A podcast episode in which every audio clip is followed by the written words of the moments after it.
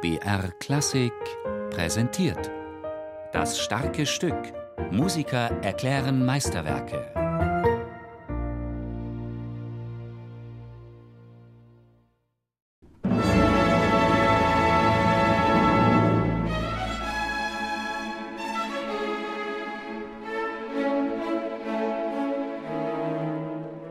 Also er hat einen sehr zugänglichen Stil aber das heißt nicht, dass es leicht oder, oder weniger wert ist. Es ist sehr, sehr, sehr gut geschrieben. Ich glaube, er hat mal gesagt, dass er mit seiner Musik die Leute glücklich machen möchte. Und also er kommt so ziemlich weit damit, ja. Es ist nicht das erste Mal, dass Vis de Bouvet Nino Rutas Divertimento Concertante für Kontrabass und Orchester spielt. Mit der Partie beschäftigt er sich schon seit Jahren. Aber an diesem Septembertag 2016, am Ende eines kräftezehrenden ARD-Musikwettbewerbs, ist Bouvet als Finalteilnehmer doch sehr aufgeregt, als er die Bühne im Herkulessaal der Residenz betritt und mit seinem großen Instrument als Solist an der Rampe steht. An sich, der schwerste Satz für mich ist, der erste Satz. Also der erste Satz ist am heikelsten. Das geht so gleich mit dieses Forte-Akkord los. So ein, kommt man so eine enorme Kraft von hinten und dann steht man da alleine da vorne noch einige Minuten warten, bis man überhaupt einen Ton spielen kann.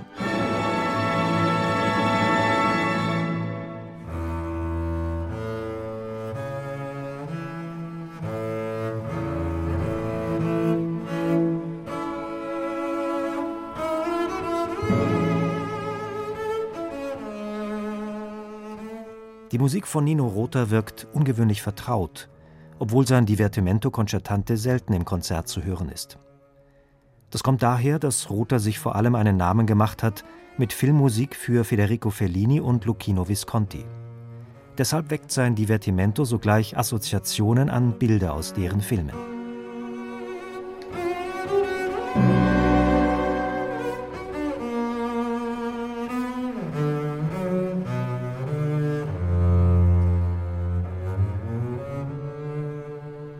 Rotas Motive sind eingängig und gefällig, aber, so Kontrabassist Bouvet, auch anspruchsvoll im Zusammenspiel.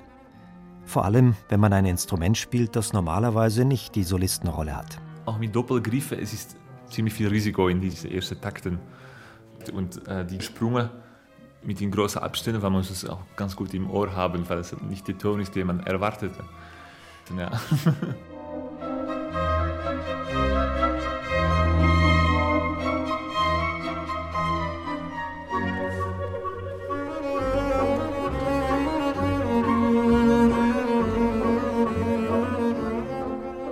Nino Rota widmet sein Werk dem 1937 geborenen Kontrabassisten Francesco Petracci.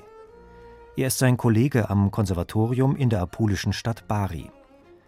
Ursprünglich schreibt Rota für Petracci ein einsätziges Werk unter dem Titel Marcia. Darin enthalten virtuose Motive, die Petracci mit seinen Schülern durchging. Und er hat so seine bestimmten Übungen, und das ist oft chromatisch oder semichromatisch.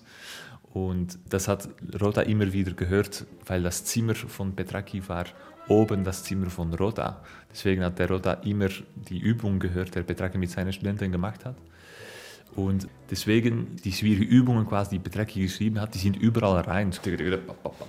Alles wunderbar. Man merkt, dass er an die bestimmten Techniken gedacht hat und die dann nacheinander eingesetzt hat.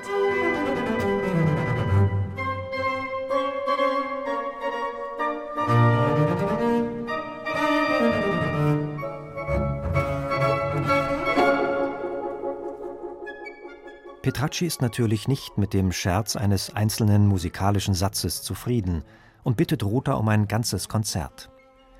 Dem kommt Rota dann auch gerne nach, wobei es bei dem humorvollen Ursprungsgedanken bleibt und deswegen kein Konzert, sondern eben ein Divertimento Concertante entsteht. Ein unterhaltsames Stück also, das in seiner virtuosen Herausforderung allerdings niemals zu unterschätzen ist, sagt Vis de Bouvet. Zum Beispiel im dritten Satz mit dem Titel Aria.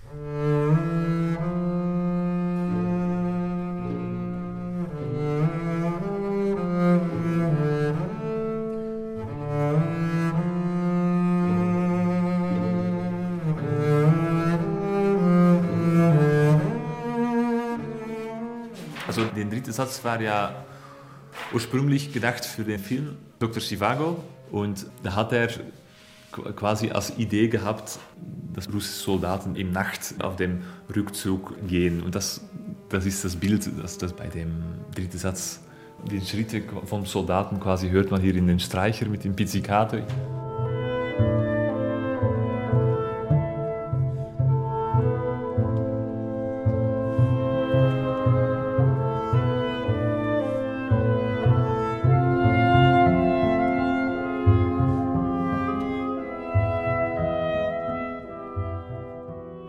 Hier ist übrigens diese Stelle, wo ich, das erinnert mich immer, das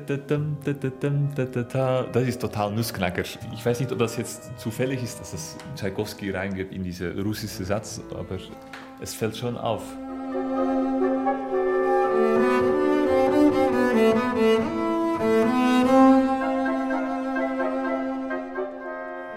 Im letzten Satz, Allegro Marcato, tauschen Solist und Orchester die Rollen. Es passt zu der unterhaltsamen Ironie, in der das Stück angelegt ist. Und für Vis de Bouvet wird der Moment, in dem er im Finale des ARD-Wettbewerbs im Herkulessaal mit dem Symphonieorchester des Bayerischen Rundfunks zum Begleiter seiner Kollegen wird, ein ganz besonderer.